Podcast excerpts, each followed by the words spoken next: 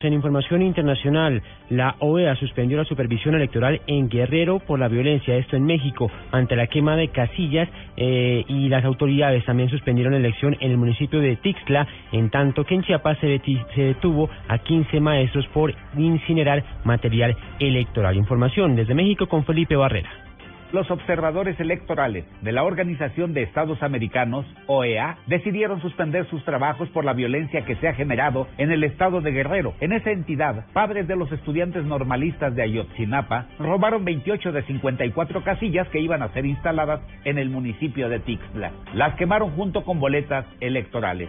La autoridad determinó suspender la elección municipal. Por otra parte, Julián, en el municipio de Ocosingo, del estado de Chiapas, la policía estatal detuvo a 15 maestros disidentes por participar en la quema de casillas y boletas electorales. Informó para Blue Radio, desde México, Felipe Barrera Jaramillo.